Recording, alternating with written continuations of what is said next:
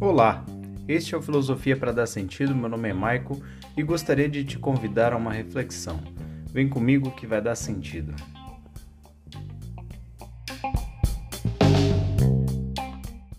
Esta semana eu gostaria de falar sobre algumas das grandes questões da história da filosofia ou algumas áreas da história da filosofia. E quero começar aqui questionando o que é dogma.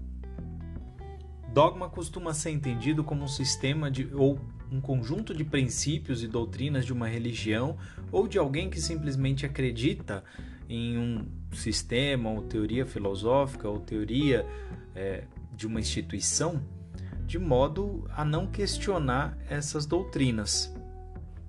A palavra dogma foi traduzida no século XVII a partir do latim e a noção era de princípio filosófico, princípio, mas deriva do grego dogma, que significa literalmente ou aquilo que se pensa que é verdade, e o verbo dokein, parecer bom.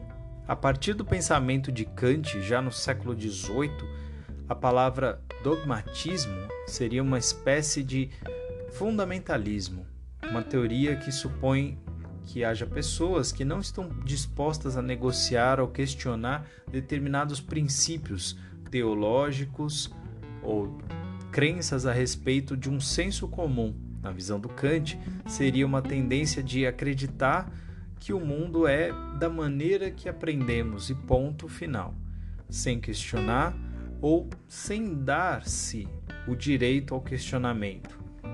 Essa é uma visão que parece conflitar bastante com princípios filosóficos e que entra em conflito com a ideia do ceticismo, que tende a duvidar de tudo, mas se houvesse até mesmo um ceticismo tão radical que pudesse questionar tudo, absolutamente tudo, o próprio Kant diria que talvez caísse no inverso, caísse numa espécie de dogmatismo. Há uma tendência dos filósofos questionarem atitudes dogmáticas, atitudes de pessoas que acreditam numa visão sem nunca questionar, sem nunca permitir-se questionar determinados fundamentos. E aí, fez sentido para você?